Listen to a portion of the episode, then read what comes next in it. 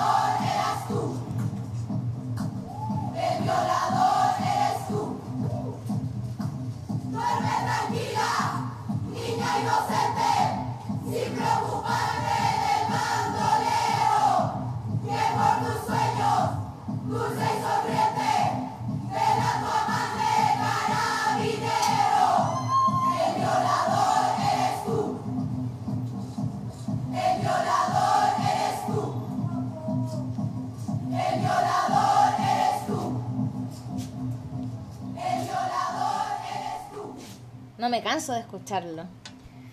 Ay, sí, por. ¿Qué suena? Ah, el pitito final. Se me había olvidado el pitito final. ¿Cómo están, querida Chusma? Felicitaciones, felicitaciones a todas las que fueron. Yo no tengo ninguna duda de que las chusmitas fueron, las chusmas, perdón, fueron donde, donde sea que estén. Eh, sé que están todas con la misma sensación. Eh, siento. Ah, antes de, de irme a la volada, vamos a ocupar hoy día la lista que hicieron ustedes. Pues se acuerdan que no- esta semana fue. Sí. Esta semana hicimos una lista con recomendaciones que nos hicieron ustedes, que a propósito de varias cosas y, y de- y sobre todo como del 25 de noviembre, que era el día de la erradicación de la de la, todas las De la no violencia mujer, de contra la mujer. mujer, que es, un, es una, comillas, conmemoración internacional, que justo nos tocó en este contexto.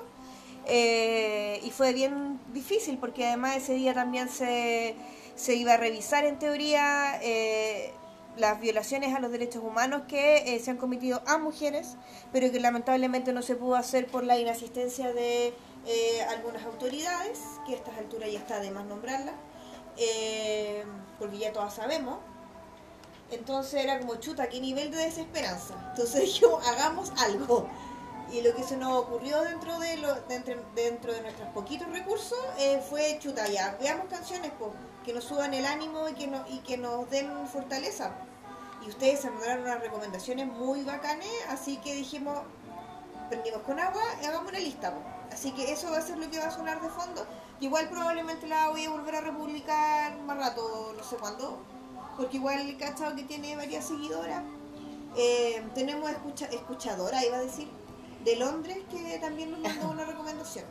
Eh, oye, te tiraste como caballo desbocado. Sí, porque yo no quiero hablar mucho hoy día. Eh, Estoy ahogada, estoy ahogada. bienvenidos a la Chusma, bienvenidas y bienvenidos a la Chusma Podcast. Eh, hoy día vamos a tener un capítulo bien interesante, vamos a hablar de algo que teníamos muchas ganas de hablar hace O sea, más la cara que yo, tiempo. pero ahora ya con la contingencia no me Eh, sí, no me costó que quedar. prendiera este capítulo, pero, pero aquí estamos. Eh, bueno, eh, si nos viene escuchando por primera vez, Soy Carolina, mi compañera es Daniela y juntas somos las Chusma Podcast. O sea, nosotras a veces nos ocurrió el nombre, pero las chumas somos todos los que escuchamos. Sí, pues somos todos. Así que- Un- Esta comunidad. Sobre todo los del Instagram. Eh, Y el de Twitter, porque tenemos uno en Twitter. Eh, bueno, estábamos escuchando y e iniciamos este capítulo con, con esta, esta performance, el audio de un, un violador en tu camino, que es un cántico que, que, que sale a la luz pública como justamente ese día, el miércoles creo que fue, 25, que Sí. el 25 fue miércoles. Se había ensayado antes, yo lo había visto Ah, antes. claro, en pero, pero se, se masifica el 25 que fue el miércoles y ya el viernes se explota. Claro, que fue una intervención que se realizó por el colectivo Las Tesis. Las un colectivo las tesis que es de Valpo, son cuatro chicas, estuve leyendo por ahí que, que se llaman las tesis porque buscan a través de distintas artes o distintas disciplinas eh, poner eh, tesis feministas a llevársela a la gente eh, de forma entendible, didáctica, eh, a Qué través de distintas disciplinas. Y ellas creo que estuvieron en un trabajo de investigación ensayando, generando esta canción que finalmente eh, explota, la gente se la aprende. Yo creo que nadie, eh, ninguna mujer no se puede saber esta canción. Está sonando todo el día en, nuestro inconsciente. Brígido. Y que, bueno, viene a hacer varias cosas. Vamos a hablar un poquito de esto para después entrar al plato de fondo del capítulo de hoy, que va a ser, vamos a hablar sobre la serie Inconcebible, eh, que justamente habla sobre el tema de la violencia sexual. Eh, ¿Qué te pareció esta intervención, Dani? A mí me pareció súper bonita, súper buena, súper potente. Y, me voy a poner pachamímica porque siento que energéticamente como que nos vino a remover a todos. Sí. A todos. Un... Eh, y me gustó también que en los llamados a, a poder realizar esta intervención eh, se llamaba a las mujeres y a las disidencias. sí. Y eso me gustó bastante.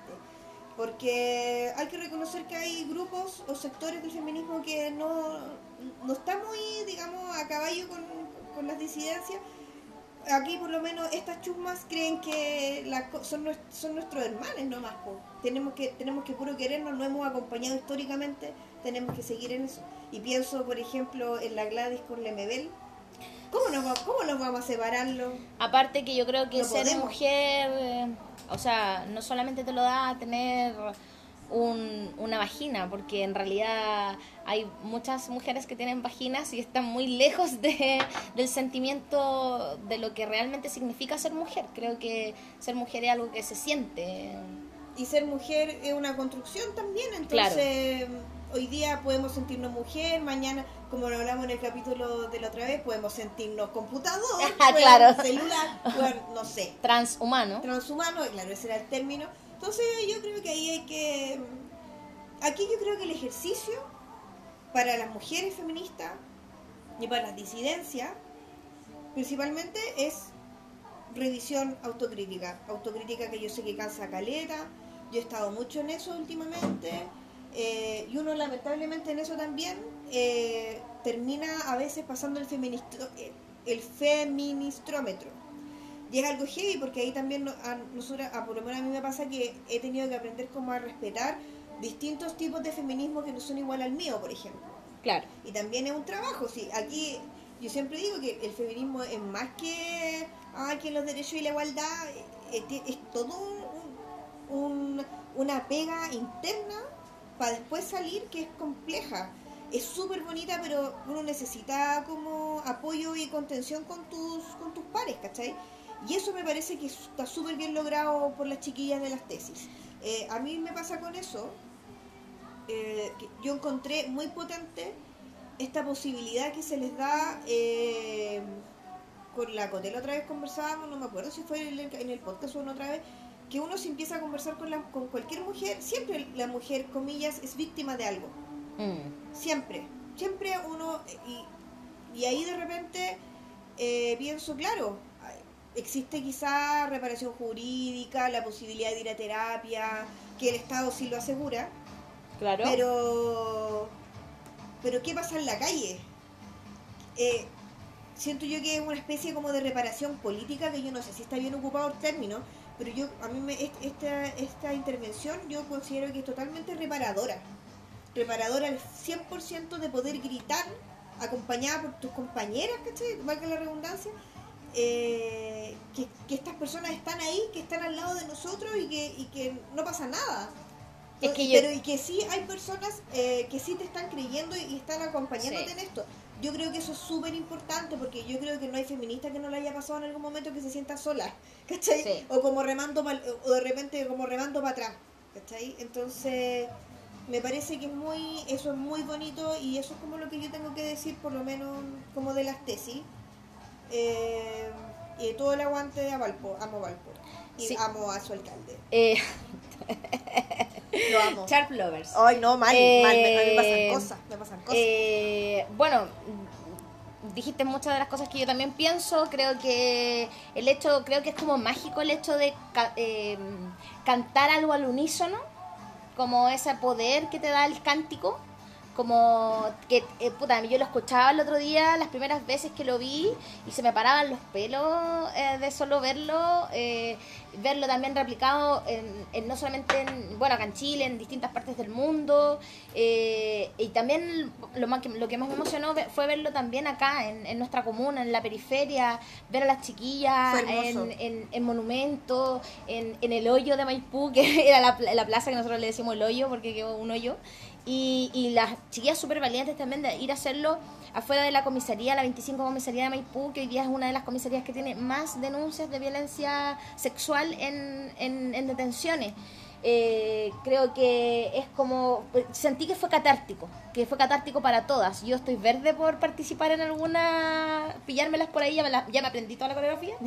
Eh, hay que estar preparada porque no sabes si vas caminando en la calle y hay un intento entonces tú vas y te pones ya y tú- también tú, sacas tu pañuelito y chum. Claro, listo, llevas tu pañuelito listo. Entonces, yo creo que todas las mujeres aquí, la tarea de la chusma es que todos nos sabemos esta cuestión. Yo creo que todas las chumas se lo claro, saben. y que y tú tienes que estar preparado, porque donde pase, tú te, tú te ahí te, Chum te sumáis. te, te sumas y listo.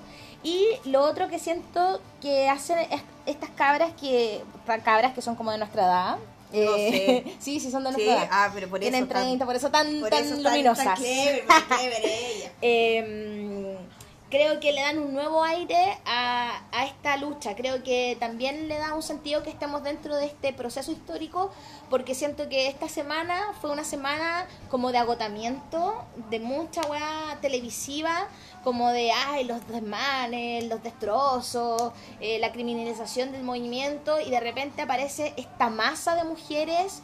Eh, en todo Chile, de Arica a Punta Arenas, de toda edad. Yo vi de esta- toda edad. Vi hasta abuelitas en. Sí, haciéndolo, encantó. todas partes, todos gritándonos al unísono, sin violencia, sin destrozo, sin nada que nos pudieran criminalizar. Eh, entonces, eh, creo que le da un aire de decir, loco, nosotros no estamos haciendo, mos- haciendo lo que ustedes dicen en la tele, nosotros estamos acá en las calles formando comunidad. Y eso creo que, que le da un nuevo aire y un aire también súper feminista. De hecho, hoy ya estaba viendo que, que empezaron a organizarse más concretamente con las, las peticiones hacia este nuevo proceso constitucionalista, en el rol que tiene que haber de la mujer dentro de este proceso. Y eso me parece excelente. Y por algo está esta canción maravillosa de fondo. No, no me digáis que No, aquí yo me voy a poner a hablar. cállate, cállate, necesito no. decirlo. Pero, Yo- eso- pero eso, eh, contextualicemos. Porque pensemos ¿no? que tenemos muchas chumas milenios que no van a entender de lo que estamos hablando. Así que empecemos Es que- del, del principio. Miren, los que están escuchando atrás, a la SOA, Queen, que eso a Queen Patti, Patti Smith. Smith. Y que hace dos semanas estuvo en el Caupolicán. De hecho, fue justo el día que se cumplió un mes de la movilización, el 18 de, de noviembre. Y tuve el- la suerte, el privilegio de, me- de haber ido. que yo iba. ¿Ah? Yo iba a comprar entrada, pero yo dije, ¿cómo ir sola? Y después veo a la SOA aquí gritando. Nunca lo... pe- no, es que en lo realidad hablamos. nunca lo hablamos, pues, weón, nunca lo conversamos. Yo hubiera ido a gritar ahí. Weón, lloré, lloré. eh, fue increíble ver a Patti Smith, eh, un ícono de, del feminismo, de la música, eh, De la izquierda, de decirlo. izquierda, sí. Y bueno, increíble ella. Weón, era bacán porque cantaba y escupía, al, escupía en el escenario, se bailaba. eh, y bueno, ah, hubo un momento muy catártico en el que ella, mm, eh, como que dice algo así como ellas están en las calles, no se pueden rendir, sigan adelante. Y ahí toda la gente, el, el, el, el Caupolicán completo le empezó a gritar, el pueblo unido jamás será ella vencido. Bueno, y la ella se puso a llorar. Oh. Ella lloró, así se emocionó, se, toca, se, se limpiaba las lágrimas. Y yo estaba así como, bueno, en una catarsis. De hecho, mi amiga con la que fui, como que me agarraba y me abrazaba, porque estábamos como las dos llorando pues, de emoción, estábamos felices. Eh, fue una cuestión de otro planeta Bueno, fue alienígena, Fue extraterrestre. fue extraterrestre. No, espérate, y al final, que fue la parte también muy emocionante, grita el futuro femenino. Y fue así como. Y bueno, en el contexto, el, el, el, estadio estaba lleno de consignas, maravilloso. Así que bueno, este paréntesis de, que a mí me, me llenó de poder, me llenó de, me fue también como esto mismo que estaba hablando de las tesis, fue catártico y me dio otra, otro aire como porque uno después de un mes estaba un poco cansada y después Sí. esto a mí me dio... A mí me pasó eso que tú dices, me pasó el año pasado cuando yo fui a Don Roger. Ah, me imagino, pues No, también. yo ahí estaba para la cagada, porque más encima estaba en, en Andes con mi sobrina, con mi sobrina que yo la, la- la logré convertir, según mi familia. Ya. según Un, un ente marxista dentro de la familia. Mi familia cree que yo me levanto cantando Tú eres, la tú internacional. eres el cáncer marxista. Sí, soy el caso. Piensan que me levanto cantando la, internacional. Ay, señor. Ento- bueno, estaba con esta, con esta chica y entonces estábamos ahí y yo le decía, ¿tú cachai lo que hay allá, cierto? Me dijo, sí, el, como el espacio que, eh, cuando tú estás en Andes, a tu derecha Ah, está claro. el, El memorial. El memorial de, de, los, de los de detenidos, los en- detenidos en, desaparecidos del, estado, del, estadio que, del Estadio Nacional, que valga re- recordar siempre que estaba, estaba Víctor Jara, que de hecho Roger lo nombró. No, pero Víctor Jara no estaba en el Estadio. Nacional, pues no, pues. Estaba en el Víctor Jara. Estaba en el Víctor. Jara, sí. No, no, no, pero no sé, pero él nombró a Víctor Jara. Ah, claro, como ícono de la música. Claro. No, y como detenido desaparecido. Ah, claro. Y me acuerdo que fue muy rígido porque era como que en un momento él dice que él viene y que can y viene a cantar y como que viene a cantarle a ellos también. Oh, fue, oh, el concheta, espíritu de la gente. Sí, fue cuática esa weá. Ella así como, "Ah", y después en otro, en otro momento en The Wall, el loco vienen unos cabros chicos como que unos mamelucos y se sacan la weá y tenían adentro, o sea, como una polera negra que decía resist.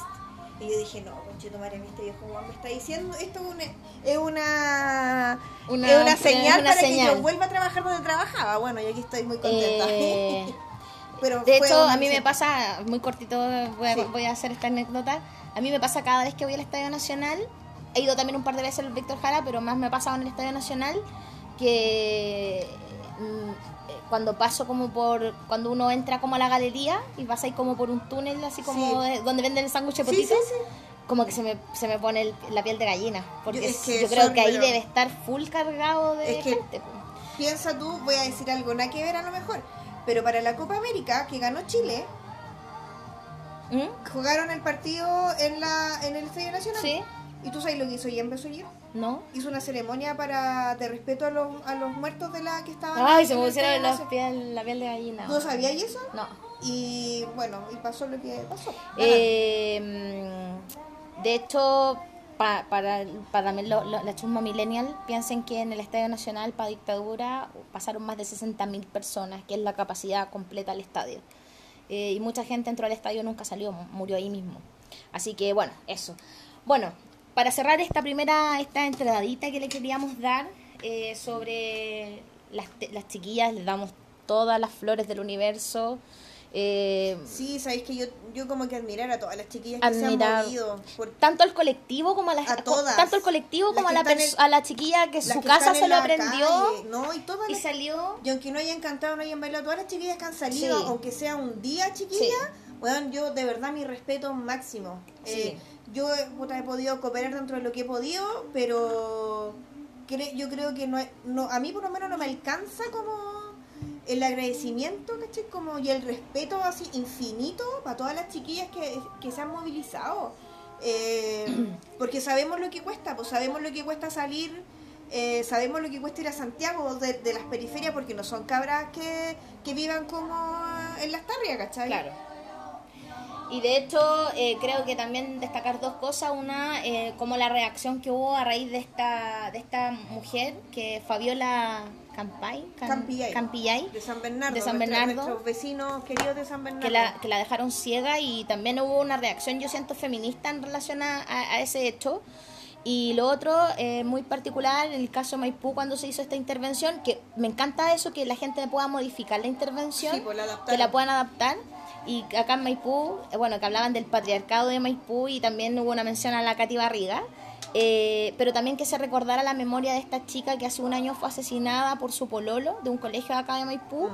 eh, que el pololo entró a la casa, la mató a, mató a la mamá y la mató a ella, eh, y que es un femicidio que doble, que, que ahí quedó y que en realidad también se tome este nuevo aire.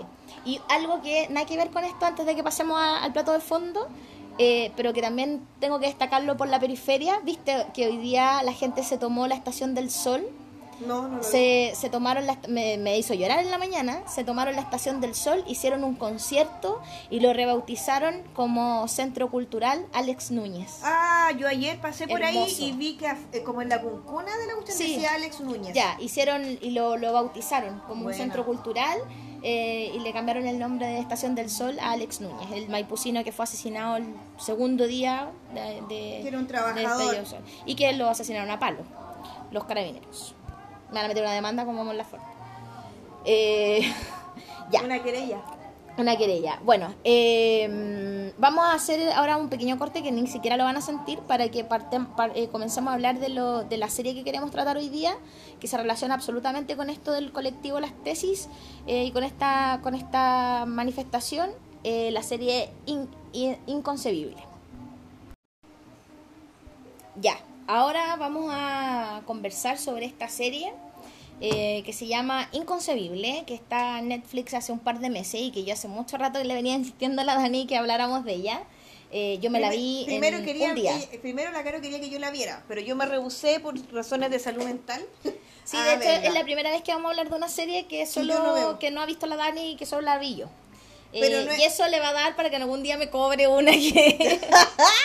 Porque ustedes saben, así que anótenlo por ahí, después me la van a cobrar. Ustedes saben. Eh, ya, pero ahora con todo lo que estaba pasando justamente en relación a, al- a esta intervención y a lo que hablaba la Dani recién, que decía de esta reparación un poco política, como de, de lo que significa el abuso eh, o la violencia sexual. Eh, Ah, perdón, esperen, ahí sí, ya. Eh, eh, vamos a hablar de esta serie, eh, que es está basada en un hecho real que ocurrió en Estados Unidos entre el 2008 y el 2011, ¿ya? Como la Dani no la vio, yo voy a hacer una pequeña como Síntesis. introducción o síntesis sobre esto, pero la invitación es que la vean. En realidad es una serie que es dura de ver, eh, así que si ustedes están mal mentalmente no, no, no se las voy a recomendar. Bueno, el Eh, peor programa claro. del mundo. Así como, mire, vamos a ver algo muy difícil, pero que probablemente no estén preparados para ver. Y más encima, una de las personas que la está haciendo la weá no, No la vio. vio. Pésima propaganda. Pésimo servicio. Pero somos, eh, somos sinceras. Sinceridad. No, pero, pero está súper bien, porque No. ahora vamos a entender el por qué es Claro. compleja, si es el tema. Eh, ya. Bueno, como dije, esto fueron, está basado en un hecho real, que eso ya es un drama policial, ya esto es un, un hecho que, como dije, es, es real y que eh, se hizo famoso, si bien pasó el 2008 al, 2019, al 2011, se hizo famoso en Estados Unidos el 2015 porque un grupo de periodistas escribieron un, un, un artículo que se llama La inconcebible historia de una violación, la cual se publicó y luego se ganó un premio Pulitzer. Pulitzer. Pulitzer, eso. ¿Ya? Eh, y que ahora finalmente eh, toman este, esta en base a este texto y realizan esta serie que tiene un elenco, pero maravilloso. Soñado. Son, soñado. Eh, Karen Duval, que es una de las una policía que en realidad es una actriz que la pueden haber recordar de La Ley y el Orden. Tony Collette, Eh, a la. La. mm, la ley, es que, o sea, si ella ah, trabajaba la, si ella trabajaba la ley y el orden, entonces como una actriz como de, de ese género. Claro, del género. Y la Toni Collette, ¡ay! Que amo a la Toni salió, sí, pues salió Yo- ah, la amo de- Sexto Sentido, Yo la amo desde Little Miss Sunshine. Las Horas, y justamente de Weón, esa serie, o sea, de esa película. De hecho, yo desde ese, desde esa película yo estoy enamorada, pero sí enamorada de Paul Dano, que era el Ah, hermano. sí, el hermano. Ay, pues lo amo, pero mal, me encanta. Eh, y también eh, en el papel de Mary, Mary eh, Caitlin Denver, que es una actriz muy jovencita, que había estado muy enfocada como a películas eh, como chistosas. Mira, Eh, muy, de muy niña había estado actuando como de 5 años en Hollywood, eh, pero en este papel la rompió. La rompió, de hecho es muy, muy increíble su, su historia. Bueno, esta serie eh, trata de la historia de Mary, que era... Pero espérate, que no puedo contar la historia, esto es muy triste para estarlo contando con esto de fondo. Eh, puta, ahí vienen puras canciones... no, pero ponlo arriba, ponle la primera, Ya, vamos a... que dura mucho. Ya, porque espérate que... Ya, ahora sí. Eh, ya, ¿qué es lo que ocurre? Mary es una niña eh, que tiene 18 años, que está como en una casa de acogida, o sea, no, no en una casa de acogida, en realidad está como... eh, En una residencia. en una residencia de estas gringas, como, pero es como un edificio donde hay como departamentos y como que en la conserjería está la persona que las cuida. ¿Cachai? Ya, Eh, y ella había pasado por varias pa- em, casas de acogida, O sea, por un- familias. o sea, es una niña que estaba que, que estaba al cuidado del Estado, entiendo. Claro, está en el cuidado del Estado. Ya. Había pasado por familias, pero había tenido siempre como problemas y la habían devuelto. Ya, Tenía perfecto. mamás, mamás que y todavía se relacionaba con esas mamás adoptivas o Ya, cuidadoras. ya, ya, ya. Ya, y esta niña empieza la serie con esta niña que sufrió una violación en su casa. Entraron a su casa en la noche, un En hombre una- en estas casas en estas del casas Estado. del Estado y la violaron. La cosa es que ella está, lo primero que hace es llamar a una de sus mamás de acogida, eh, que la mamá la va a ver y todo el asunto. Bueno, llega el policía, le preguntan qué es lo que ocurre, la niña empieza a relatar, no, entró un hombre enmascarado, me violó, me sacó fotos, eh, y todavía en shock. Ya. Sí, tú Es lo, el que me policía. tú lo que me habías comentado es que además el caso es bien, van a perdonar el lenguaje, pero bien grosero, porque como que abarcaba todos los tipos de violencia sexual en, como en, una, en un episodio. Eh, Claro. Era, lo que tú me decías. Sí, mira. Ya, e- esto primero es el... el- sin, el- ánimo de, sin ánimo de, de relatar la hueá, pero... No, sí, po. Pero sí. Ya, eh, pero tengo que Sí, sí, sí, contextualizar sí. esta parte. Sí, sí. Ya. Eh, esto primero el policía, como el policía común que llega cuando tú lo llamas porque pasó algo. Después llega un detective. Y ese detective le, hace, le pregunta de nuevo lo mismo. Ya. Después se la llevan a hacer contratación de lesiones en un medio muy hostil. Eh, un hospital donde le hacen abrirse de piernas, donde todo muy, muy chocante. Como es una... ¿Cómo es? ¿Cómo es exactamente? Eh, la niña todavía está muy choca- choqueada, termina esta situación y vuelve alguien a volver a decirle ya, ¿y qué pasó? Y entonces su relato empieza a perder consistencia y cosas que ella se le empiezan a olvidar, que empieza a mezclar. De hecho, en un momento ella le dice, por favor, estoy muy cansada. Y el tipo le pasa que yo no sé si es un procedimiento legal, le pasa la hoja y le dice, ya, toma, llénala en tu casa y me la traéis de vuelta. Para que ella escriba de nuevo, después de que todo lo que contó lo tenía que escribir. Ya la cosa es que y la, una de las mamás empieza como a dudar de su relato. No, pero es que esta- ella, ella es como problemática. Y empiezan a pensar... ¿Has escuchado eso? Como no, esa niña siempre tiene problemas. Claro, claro. Sobre todo porque ella en un momento omite el tema de que le sacó fotos. Entonces arman y dicen, a lo mejor ella estaba con su pololo, se sacaron unas fotos cochinas, se filtraron por internet y inventó esto de la violación para tapar esa situación. ¿Cachai? La cosa es que eh, finalmente ella se ve, la, la llaman de nuevo, los un policía, un hombre muy lejano, la vuelve a tratar mal y esta niña dice, no, o sea, es que en realidad ya no, no fue, no, no, no me pasó, no estoy segura, no, no, no, lo soñé. Y se empieza y, y se niega. Y, le dicen, bueno, entonces lo negaste y le ponen que era todo mentira y desestiman el caso. La actuación de la loca es genial, así que por favor, yo ahí se la Claro. recomiendo que la. Ahí explicar, ¿por qué se, por qué se probablemente, yo insisto, no lo vi, pero cosas que uno sabe, digamos. Bueno, si esa es la idea de hablar con la Dani, Sí. que es de su práctica. ¿Qué- ¿Por qué probablemente se desestimó el caso? No porque la fam- la- los policías sean mal. Yo entiendo que la, la serie obviamente que tiene que ser un poco más grotesca con que el policía sea bruto o que la familia dude, ¿cachai? Que sea una cuestión que para uno sea evidente. Pero en realidad todas estas cosas son más como uno tiene que hilar un poquito más fino como para empezar a, analizarlo. Pero ¿por qué podrían haber desestimado? Primero, porque, claro, ella te partía eh, la inconsistencia del relato. Claro. Eh, ninguna persona va a judicializar algo, en teoría, si es que hay inconsistencia, porque ¿qué es lo que buscan? Buscan acreditar algo, buscan acreditar el delito. ¿Y cómo van a acreditar el delito, por ejemplo, de fotos? Estoy pensando, si es que ella después en algún momento dice que no, porque la defensa va a decir, oiga, esto es inconsistente. Claro. No tenemos, no está 100% seguro, no tenemos pruebas fehacientes que digan que efectivamente esta persona le sacó fotos. Claro. ¿Cachai? Entonces, y así se va desestimando, desestimando, desestimando.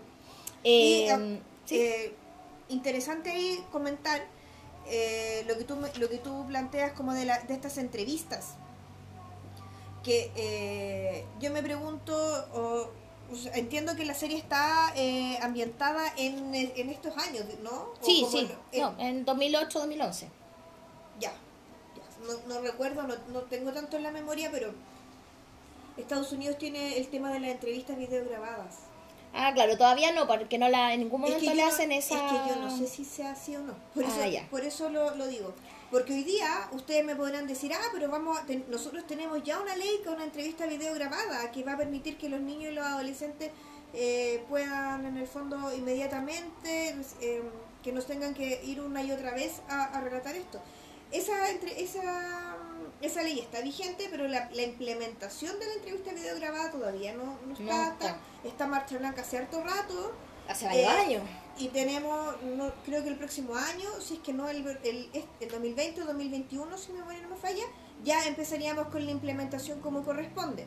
Ahora, yo tuve una capacitación al respecto y es efectivo que va a haber una, va a haber entrevista de video grabada y lo que debe, lo que está pasando o debería estar ocurriendo es que se está capacitando a las policías para hacer esas entrevistas. Claro, porque la idea es evitar la revictimización. Claro, ¿y qué es la revictimización? Porque es algo que hemos hablado antes, Sí. que yo siempre hablo de revictimización o victimización. Y la gente no le deja claro, claro. Sí. La, re- la, la revictimización, o que también en algún momento se le llamó, se le llama, no sé si todavía, victimización secundaria, tiene que ver cuando a la víctima de un delito, por el hecho de ser víctima de este delito, se le eh, carga o tiene que estar tiene que tener la- la- el estado o lo que o el sistema en realidad el sistema le va a imponer la carga de que la víctima tiene que probarlo todo y en ese probarlo todo Claro. es relatar una y mil veces volver a preguntar volver volver volver volver a, a decir siempre lo mismo eh, y que lo que va generando es estigmatización y esta sensación de que no les creen. Claro.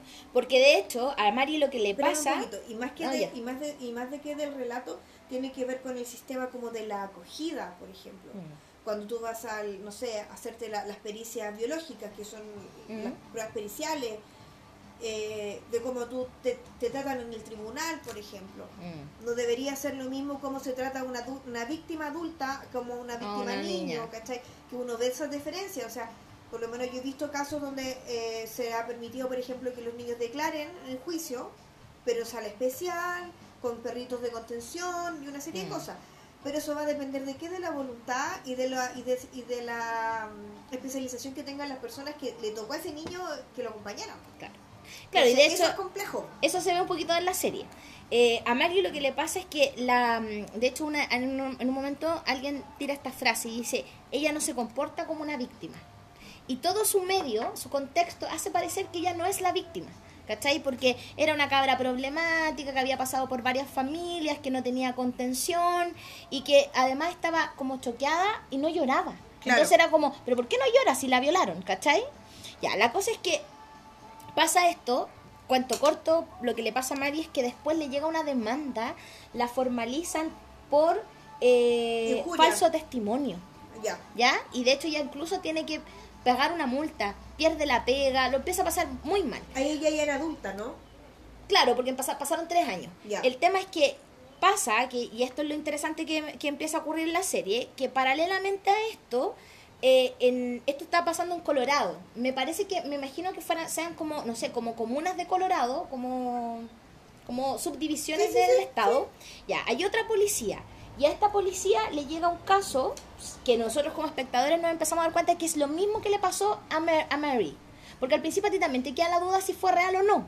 ¿Cachai? La cosa es que eh, y ahí es donde entra la, la policía Karen Duval, que ella dice, eh, encuentra un relato similar. La actriz es Amber, que es esta segunda víctima, que es también una actriz que lo hace muy bien, que se llama Daniel Luis, que trabajó en Dumpling y Beer, Beer Box. Eh, también hay una serie, unas películas medias conocidas. eh, que es una, eh, lo voy a decir para que se lo imaginen, es una mm, mujer grande, ¿cachai? Como... no es una, una, a ver, no sé cómo explicarlo, como una... No, es que no es una, una mujer como que tú dijeras, ah, es violable, ¿cachai? Como... Una, ya, es una me mujer... que es una persona que es una, una niña o Una una, niña, claro. por ejemplo, que tú decís, esta loca, nadie le va a hacer nada porque mira cómo es. ¿cachai? Exacto, exacto. Pero esta cabra, a diferencia de Marie, y, ¿Puedo decir algo? Sí. Como el chiste de la de esa chiquilla innombrable que estuvo en Viña que dijo que no la violaban porque era fea. Exacto. Ya. ¿Ya? Entonces, esta niña tiene más herramientas que Marie porque es una niña eh, que de una buena familia, está en un contexto universitario, el tipo entró a su casa como de la hermandad y la violó. ¿Y, y cuál es la diferencia? Que aquí es donde primero no llega un policía hombre, sino que llega una mujer, eh, que esta policía, la Karen Duval, y ella la, la toma, la contiene, la entra en el auto y le dice, ya, mira, le, da un- le, ar- le arma un clima de seguridad y le dice, te voy a interrogar y lo voy a anotar todo y necesito que me cuentes todo con lujo de detalle porque esta va a ser la única vez que te vamos a preguntar. Y esta, esta, niña, Amber, fue mucho más inteligente que Marie porque tenía más herramientas y, por ejemplo, ella habló con el violador. Le sacó información. El tipo le dijo que había ido a Irak, que sabía idiomas, incluso se fijó en una mm, mancha de nacimiento que tenía en el pie.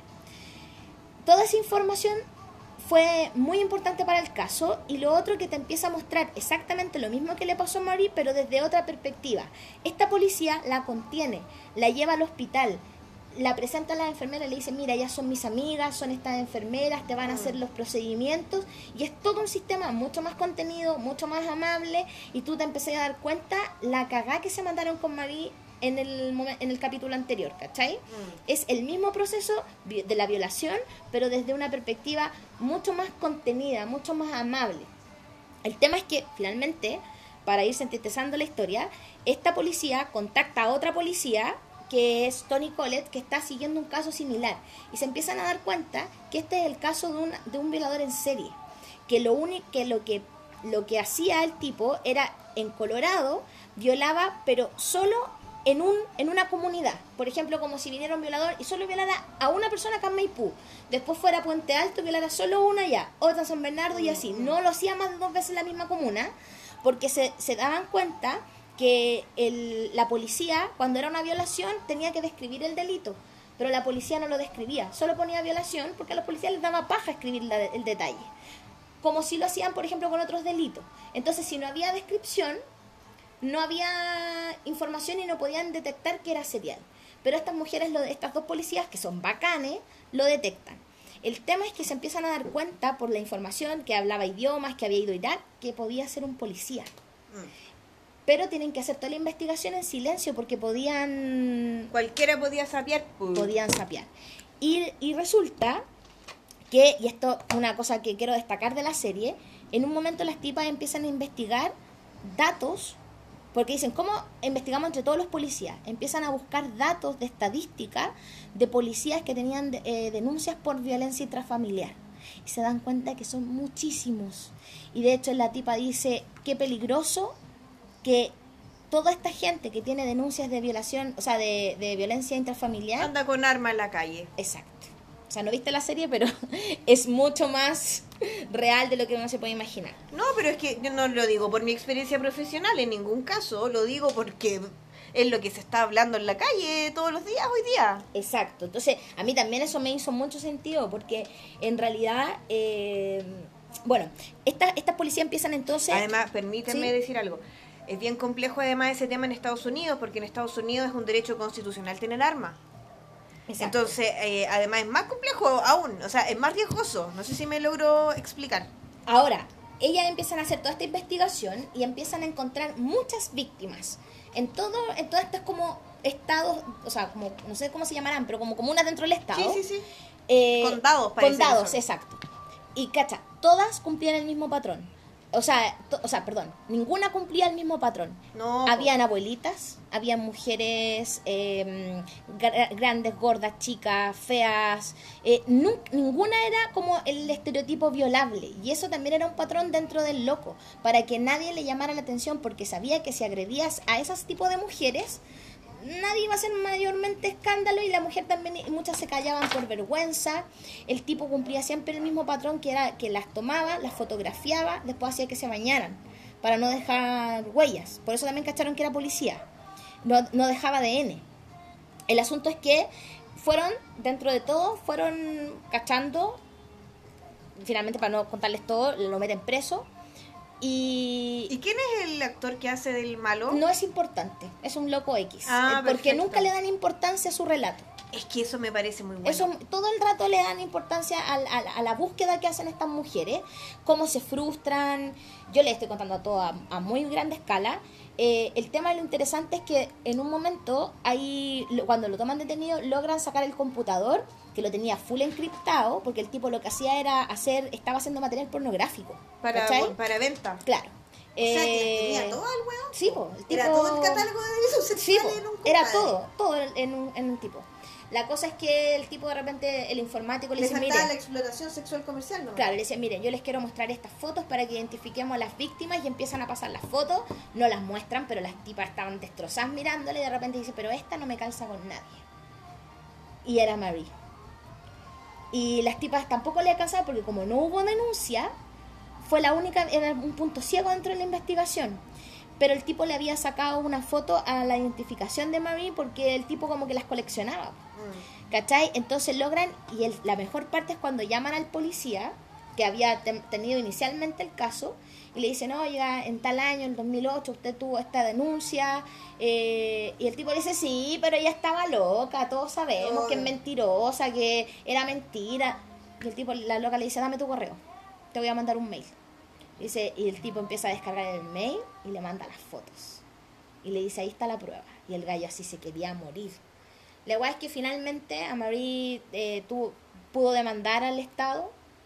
Eh, le, le pagaron una plata, con eso ella se, se logra ir del pueblo y, y- y finalmente en un momento muy emotivo ella llama a estas policías para agradecerles haber hecho justicia porque la tipa por tres años perdió su vida.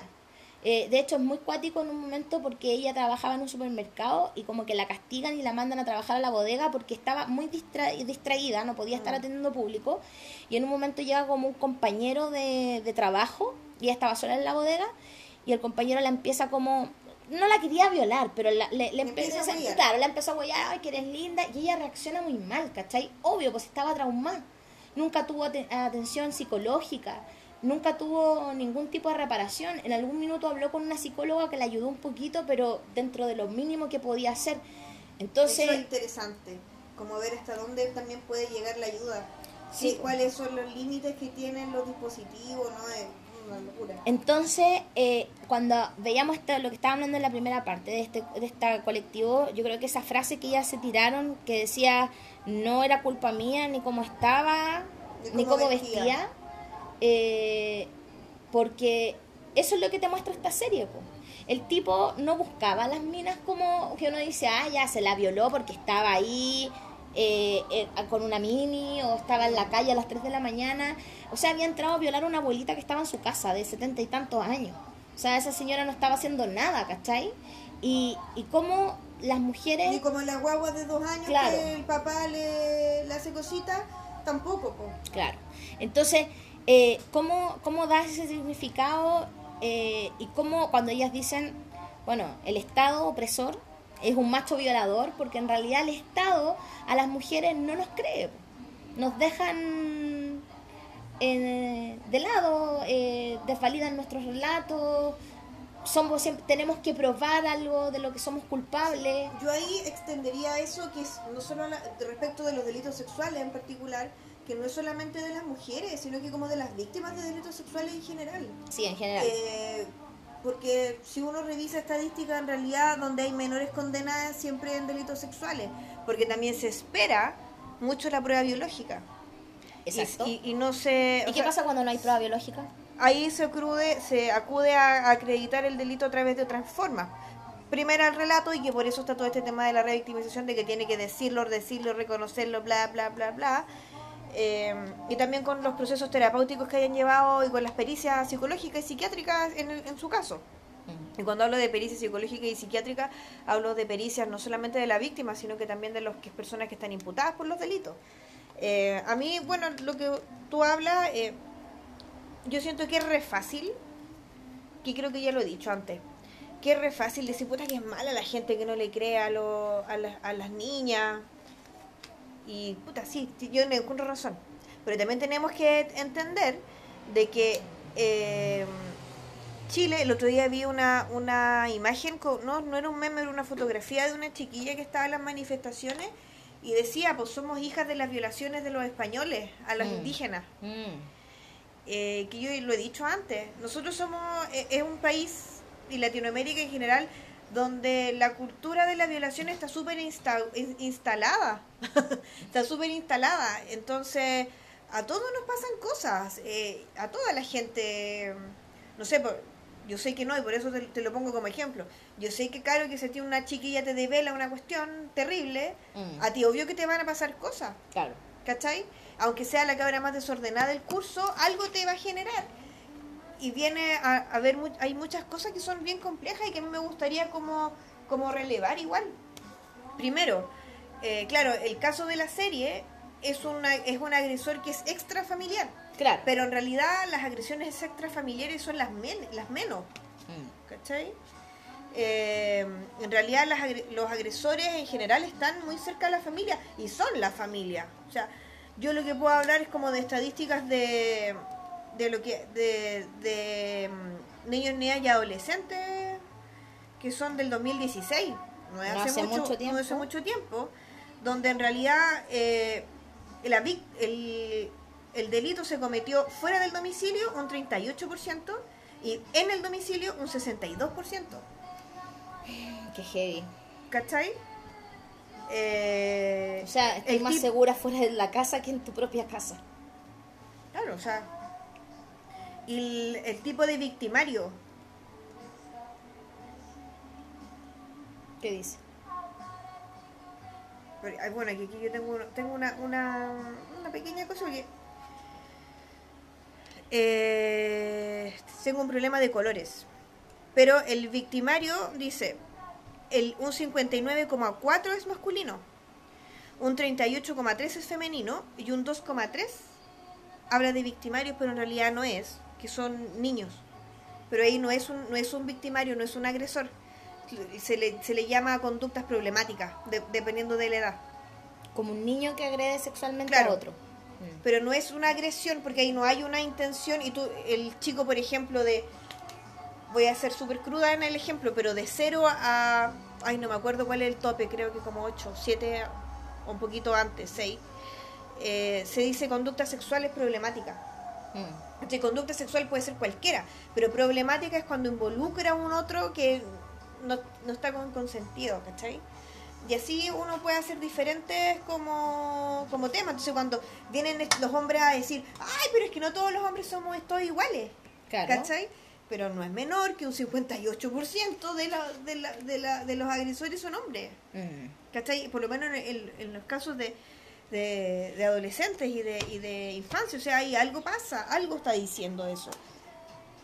¿Cachai? ¿Estáis mirando los monos? Sí, no, estoy mirando, está interesante la cifra. ¿Cachai? Y eh, respecto de esto, por eso a mí también me interesa harto el tema de intrafamiliar y chiquilla, alerta con la micropolítica, alerta, alerta con micropolítica, porque uno nunca sabe con quién está, y yo lamentablemente lo digo en todos los espacios, uno nunca sabe con quién está. Sí, es verdad. Entonces, en eso, eh, Y eso, eso es súper importante porque yo creo que en, en Chile, y yo también lo tenía, me, dio risa cuando la Dani lo dijo, porque yo también lo tenía notado, el tema de la cultura de la violación y la normalización que se hace de ese proceso. eh, y de, las, Y de la negación y de la negación proceso. y de no hablarlo, porque es como una vergüenza o la familia prefiere hacer como vista gorda de la situación, incluso muchas víctimas siguen quedando expuestas a su victimario porque es parte de la familia nomás, pues, ¿cachai? Porque el tío, el abuelo, el, el padre, y esta cuestión de, ay, ya, si fue un toqueteo nomás. si claro, equivocó". estaba curado. Es que a eso voy. ¿Por qué? Porque nosotros tenemos que poner harto ojo, eh, cuando, sobre todo, las, bueno, todos, las, todos, los, todos los que estamos rodeados de niños, sobrinos, adolescentes, lo que sea, ojo, ojo, ojo, ojo, pestaña y ceja, que antigua. Pero, ojo, porque hay conductas y situaciones de riesgo. ¿Cachai? ¿Cómo cuáles? O sea, por ejemplo, es que tengo tantos ejemplos, weón, que no sé qué. Voy a poner uno fácil: consumo de alcohol. Ah, ya, perfecto. Carrete familiar. Ay, somos todos tan unidos, somos una gran familia. Y siempre están los tíos curados. Tú no. s- Puede, ¿Es una situación de riesgo eso sí? ¿O no? ¿Qué Sí, decís tú, Caro? sí, to- totalmente. ah, totalmente. Totalmente. ¿Cachai? Y es súper complejo porque el consumo de alcohol. ¿Qué, qué es lo que.? Hay un tema. Chile tiene un tema con el alcoholismo histórico también, que es otro tema también importante. Y que hoy día yo le sumaría a eso el consumo de droga, que no es menor tampoco. Exacto. ¿Cachai? Eh, que son situaciones de riesgo, po. Porque un niño, independiente de que, si la, si- de que si ese adulto tiene o no ganas de hacerle algo al niño, Mm. Tiene que ver con que es una situación de riesgo, independiente de lo que sea. Y ahí, ojo, yo por eso a mí me, se- me le aprieta la guata, por ejemplo, cuando yo tengo voy a algún carrete que, no sé, pues voy a ver a algún amigo y de repente llega el típica loca, es que no puede dejar con nadie al niño, entonces vine con el niño. Sí, también me carga. A mí esa weá me... Yo lo siento, chiquillas que tienen hijos y tienen esa práctica, pero yo lo encuentro una irresponsabilidad Es supina. de riesgo, sí. Súper de riesgo, porque tú no sabes con quién está y tú no sabes cuál es el comportamiento de la Mm. gente, ¿cachai? Hay algo que yo encuentro también de riesgo que, que es que esa cultura que tenemos en Chile de tratar to- a todo el mundo de ti. Ah, sí, lo hemos conversado también, caleta de veces. Claro, porque tú al niño le estás diciendo que, que yo le diga tío a- a- al viejo a la esquina, hace que el niño perciba que ese tío es alguien de confiar, Sí, po. ¿cachai? Entonces, eh, en el colegio decirle tío a cualquier tío, a cualquier persona, eh, eso es muy de riesgo. El tema de besar a los cabros chicos, Ay, de, me de- empelota a mí de- dele un besito al tío. Yo he tenido con- eh, pelea que por redes sociales y, y en directo con una amiga que tenemos en común nosotras, que yo, weón, me, me da weá, yo de repente digo, ah, un chachazo, weón, así te voy a darle un beso en la boca de nuevo. ¿Cachai? Porque Claro. de verdad, weón, stop. Y, eh, y ese discurso muy adultocéntrico de el- el- mi- son mis hijos, pues los niños son míos. No, pues comadre, los hijos no son suyos. Los hijos son de ellos mismos. Ellos son sus propios dueños, weón. Tú no lo compraste, espero, en, en, en, no En sé, AliExpress. por en AliExpress, weón, en no sé. ¿Cachai? Otras situaciones que también, que no es menor, que no digo que en todos los casos sea así, por favor, pero sí también se da en casos en familias ensambladas o reconstituidas. ¿Ya? ¿Cachai? Con el papito nuevo, Ah, el pololo claro. nuevo, Sí. ¿cachai? O el, eh, o el hermanastro, herma- ¿cachai? Sí. Eh, también puede ocurrir, ¿cachai? Eh, Claro, porque es persona que no conoce muy bien y que de la noche a la mañana la metía a la casa y, y se vuelve en un espacio doméstico. Que es distinto. de confianza. Uno puede conocer a la gente de afuera, mucha buena onda con lo que sea, pero tú no, uno, cuando uno convive es distinto. Eh, también cuando los niños están al cuidado de terceros, Claro, sí. ¿cachai?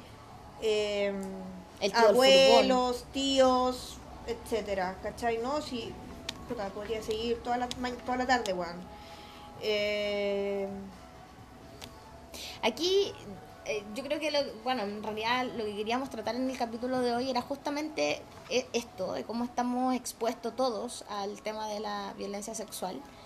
Eh, y, y es súper importante el tema de, mm, de, de, de no desvalidar los relatos de, de las personas, como le pasó a, Me- a Mary, que la que la, la mamá o esta persona que había sido su mamá temporal empieza a cuestionar, pero igual, lo que, lo que yo, yo- lo he visto, así como Mm. en, en mi trabajo, espacios así, como de, pero si la cabra igual es buena para el carrete, igual es buena para el copete, quizás qué estaba haciendo, quizás Mm.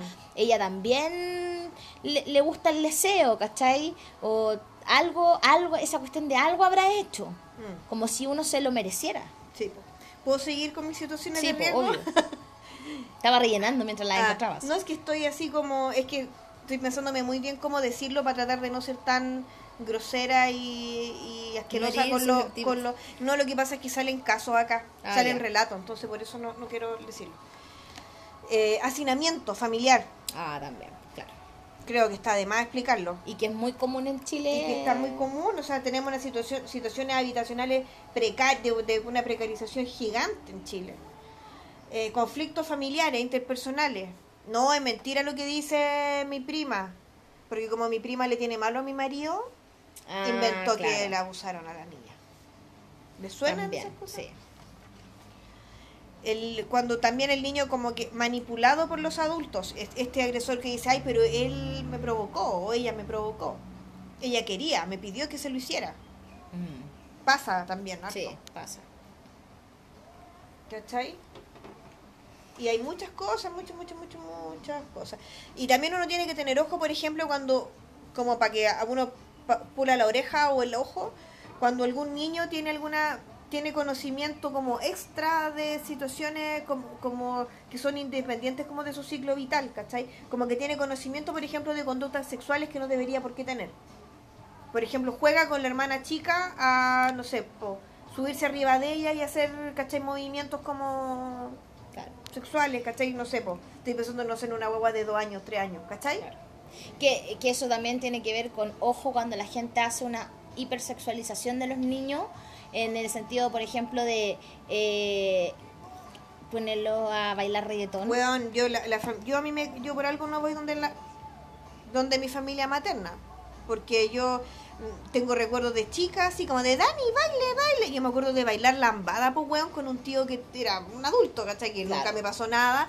Pero si yo ahora lo veo, weón, como chucha no veo un adulto que dijera, oye, esta weón un poquito inadecuada, Claro, Como que la pendeja baile con mini y con, y con top, ¿cachai? Con, como bailando como una adulta, ¿cachai? Con movimientos adultos.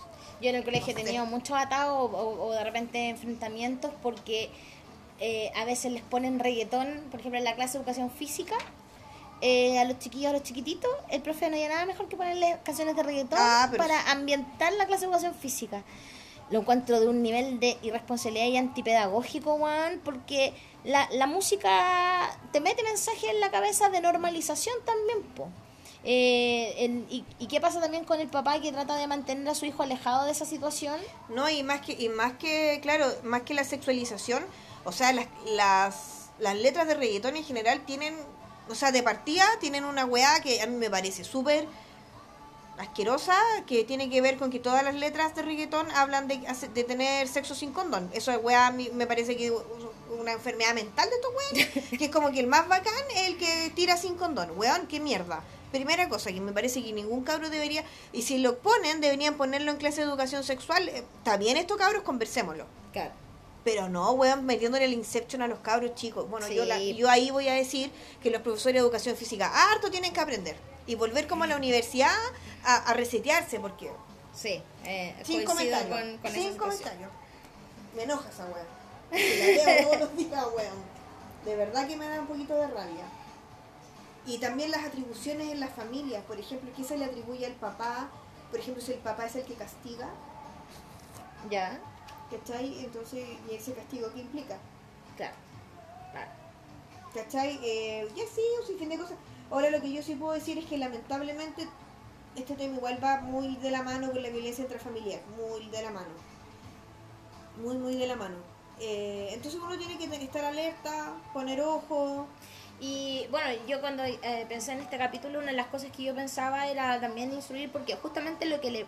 ¿Cómo hacer que lo que le pasa a Marí no le pase a alguien? Eh, ¿Qué hacer si uno recibe un relato de una persona, de un niño, un menor de edad, eh, que a todos nos puede pasar eh, y todos estamos expuestos a que alguien de repente nos dé este relato? ¿Cómo actuar? Porque de repente uno dice, con- bueno, apoyar. claro, Todo escucho, el rato creer. Todo el rato creer, mostrar acogida del relato, Sí. no dudar. Eh, lo que le preguntan, eh, de hecho lo que pasaba en la serie era como, ¿Esa, ¿estáis seguro que fue así? O sea- eso, no, eso no puede estar en el... no- En el- Mira, en tu mente puede estar ya agua tuya, pero no puede estar esa pregunta para una víctima. ¿Por qué? Porque la víctima no le va a desvelar a cualquier persona. La víctima le va a de- develar a una persona con la que se sienta segura y contenida. O por lo menos eso es lo que debería ocurrir, salvo que sea una cuestión de que haya sido descubierta, por ejemplo, en la agresión misma, ¿cachai? Es Claro. distinto. Pero que la mayoría de las veces eso no ocurre, por lo demás. Pero es difícil. Yo lo que diría ahí es contener, acompañar, dar credibilidad al 100%, no cuestionar y eh, acompañar a la víctima en lo que quiera hacer. Y en, eh, eso, y en temas eh, legales. Ahora, ojo, que esto, yo que estoy diciendo, estoy pensando en una amiga, en un familiar. Distinto es cuando usted está en su trabajo, Ah, claro. porque ahí usted tiene que hacer lo mismo, y además tiene que adicionar la obligación legal de denunciar, que está en el artículo, oh, se me acaba de olvidar y lo digo todos los días, creo que el 176 del Código Procesal Penal, que da obligación a determinadas personas y de profesiones eh, de denunciar, y si usted no denuncia sabiendo de un delito cometido, está pésimo porque te puede tener responsabilidad incluso penal. Claro. ¿Ya? Entonces en eso, eh, no cuestionar nunca. Esto es harto para los colegios, para las instituciones de salud, como que empiezan, ¿será verdad? Y le vamos a preguntar a este y al otro. No, eso no es, eh, nosotros no somos la fiscalía, los fiscales son, son otros caballeros que están ahí en los ministerios públicos. Claro. Ahora, yo creo que independiente de que uno trabaje en el área, en un área así, pero también si un, es un, un menor de edad, igual... O sea, yo lo que estoy hablando es lo del código. Ah, es lo claro, que, es claro. lo que te dice el código. Sí, pero, pero sí, lo entiendo, pero eh, ¿qué, ¿qué hacer si yo no, ya no, no estoy en un espacio de trabajo y recibo un relato así? O sea, si tú me preguntas a mí, llevo la denuncia igual, me Claro, pito, eso. ¿cachai? Pero yo no le puedo decir a la gente, vaya y denuncia, haga-", porque, puta, la mayoría de la gente, si tú me preguntáis, yo creo que es bien difícil, por ejemplo, que una, yo creo que lo que hay que hacer ahí es acompañar, por eso te decía, Mm, ya, ¿qué quería hacer? claro. Te acompaño al servicio médico legal, quería hablar con un abogado primero, quería ir a hacer la denuncia primero, ¿qué hacemos? Dime tú. ¿Qué, ¿Qué quería hacer? O no sé, mira, yo te recomiendo esto, yo te recomiendo lo demás, vamos, ¿cachai? Claro. Eh, pero siempre asesorarse. Hoy, nosotros hoy día favorablemente está hay varias instituciones que prestan asesoría jurídica gratuita igual, está BOFEM que también orienta en eso. Y, yo creo que es impresionante el tema también de las listas, de, la, de, la, de estas listas como negras que existen, como Si la cifra negra. esa, la cifra negra, Ah. de mucha gente que no denuncia o que no sigue los procesos, que se queda en un ambiente familiar, como de ya cortemos relaciones con esta persona y chao y fin, y ahí se terminó. Y creo que por eso vuelvo al tema que hablábamos al principio, de, de lo que hace el colectivo Las Tesis, que es dar una... mm, Darle empoderar palabras. como claro, darle palabras, porque yo sé que hay mucha gente eh, en este país que ha sufrido violencia sexual en espacios también íntimos, o sea, como familiares, y que nunca se ha hecho justicia, porque No, no, finalmente no, no hubo justicia y, mm, y lo que ocurre es que la familia se hace la loca y como que se cortó el tema y se desenterró, ¿cachai? Claro. Y ahí volvemos al tema de la cultura de la violación. Y ahí también tenemos es que eso también no pasaría tanto quizás si hubieran dispositivos no solo para la víctima directa, sino que para la familia de la víctima. Claro. ¿Cachai? Porque claro, también la gente que... eh, eh, esta cuestión es, es un terremoto familiar. Entonces también hay que entender que, por ejemplo, una mujer víctima de violencia intrafamiliar de años, que sabe y debe, y que, no sé, el hijo o la hija devela una situación, ¿va a estar realmente en condiciones de poder acompañar a esa niña? ¿O a ese niño? Ni cagando. ¿Y va a tener acompañamiento para eso? No, si es que ingresa un dispositivo terapéutico con la denuncia. Pero si es que no la hacen, si no llegan a ese paso, ahí va a quedar, ¿cachai? claro. Y Entonces es muy complejo. Mm. Ahora, la cifra negra, yo creo que es una cuestión que, bueno, como es negra, obviamente no, no la, vamos no la conocemos. Pero yo lo que sí puedo decir es que esta cuestión es transversal, los delitos sexuales no tienen género, o sea, también hay víctimas hombres y hay harta víctima hombre, pero el tema es que no hay denuncia, por un tema social y cultural. Ahora sí, yo con esto no estoy diciendo, por favor, que no se me malentienda, de que yo estoy diciendo que los hombres también sufren del patriarcado, no estoy diciendo eso. Claro. Pero sí que cuando hay delitos sexuales probablemente también hay un contenido, hay un hay un fuerte porcentaje de cultural ahí que es complejo, po, Claro. ¿cachai? Entonces, claro, eh, es difícil. Y yo creo que es importante lo que nos muestra la serie en el, en el lo, cómo la hacer justicia es reparatorio. Porque eh, si bien Marie vivió tres años sin que pensando que nadie le creyó y sintiendo que incluso que es muy heavy, ella en un momento pensó que ella misma estaba loca que lo había inventado O y sea, perdió los límites de lo que fue real y lo que no fue real. De hecho, ella después piensa y se convence que, que era, había sido un sueño. Pero si, oye, si es todo eso son como estrategias psíquicas para poder aguantar esa weá. Claro. Porque ya, si nadie me cree, yo insisto que esto es verdad y le quiero decir todo el mundo que es verdad, weón, mejor me quedo callada y puta ya, sé que capaz que te tengan razón que yo le estoy poniendo. Claro. Y yo creo que no hay nadie que no le haya pasado, por lo menos a mujeres feministas, que la gente no la haya tratado de loca, de cuática, de violenta. O sea, yo creo que es una weá que todas la hemos vivido. Claro. Y, y al final, cuando llega la justicia, eh, de hecho pasa una cosa que el- un abogado le dice, ya, pero ahora podríamos sacar más plata, más plata. Y la Claro. loca dice, no, no, yo no quiero más plata. Yo lo único Basta que quiero... con, basta con el Claro, reconocimiento. yo lo único que quiero es- es que me, que me digan que yo estaba en lo cierto, ¿cachai? Eso que era real y, nada más. Esa es la reparación jurídica, Claro. el reconocimiento de, que- de que del Estado, a través de una sentencia judicial, te diga, oye, tú no estás loco, esta weá te pasó. Claro. De hecho, Eso yo es. por eso creo que es tan poderoso lo, lo de la intervención cuando dice eh, el violador eres tú.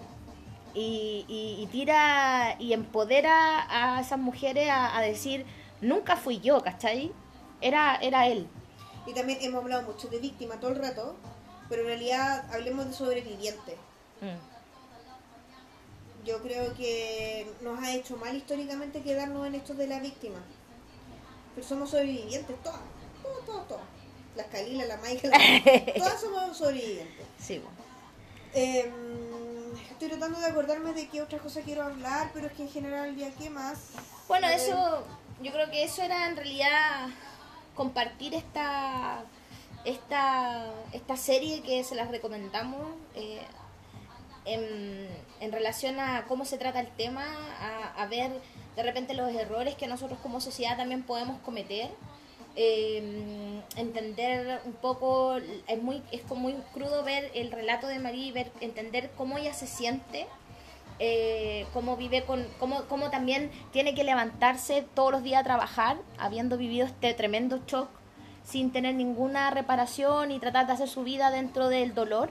Eh, y yo creo que por eso es importante todo esto que ocurrió ahora de, de poder también como externalizarlo, como lo que decíamos al principio, una catarsis colectiva de muchas mujeres que fueron capaces de plantarse frente a lugares públicos a, gritar una situación, po, porque qui- quizás muchas mujeres han sido víctimas desde temas de violaciones hasta un toqueteo en la micro, un roce, cualquier cosa que en realidad uno la haya sentido Por eso yo vulnerada. encuentro que es interesante ese tema, reconocer la vulneración, porque eh, nos quedamos siempre con lo más horroroso que es la, es la violación, el abuso sexual, pero hay muchas formas de violencia.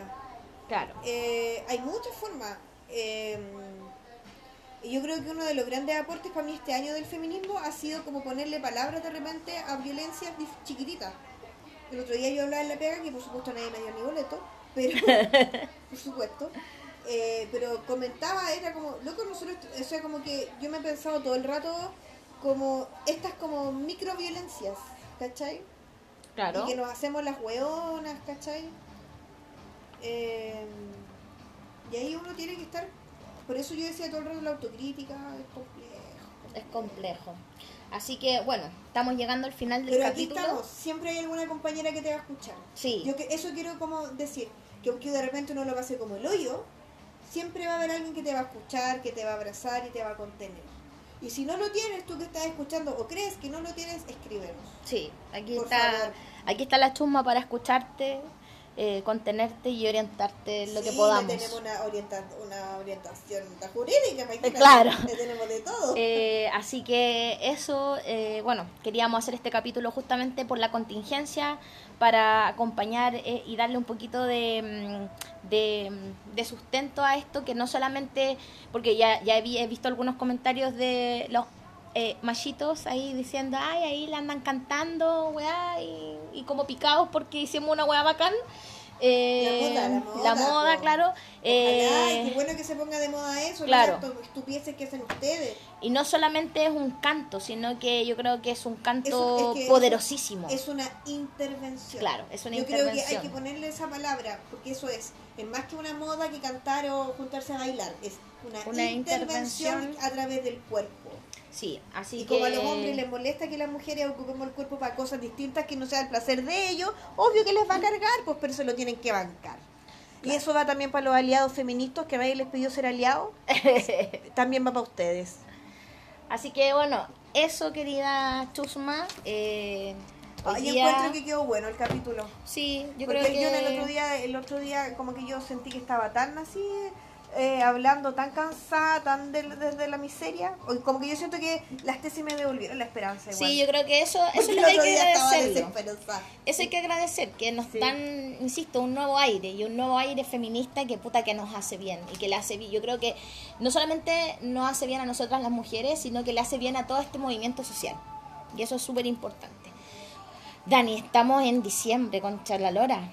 Qué bueno que se acabe luego el año, tengo un año de mierda. Ah, sí, pues hoy día el compañero Piñera.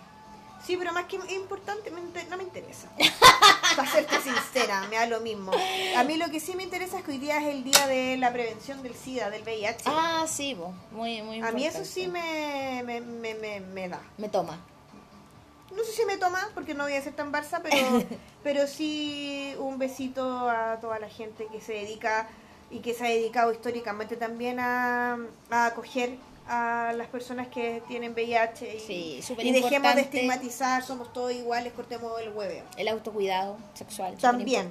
Por eso decía menos reggaetón, perrits, Y más condón. más condón. Hoy estamos, Eh, estamos total, hoy sí estamos, pero con una mente hoy día limpia, Una- dormimos bien, parece. Así que eso, hoy día es primero de diciembre del 2019. Eh, amo que ver en las calles mm, como que la gente ya este año no está adornando las casas de, de Navidad.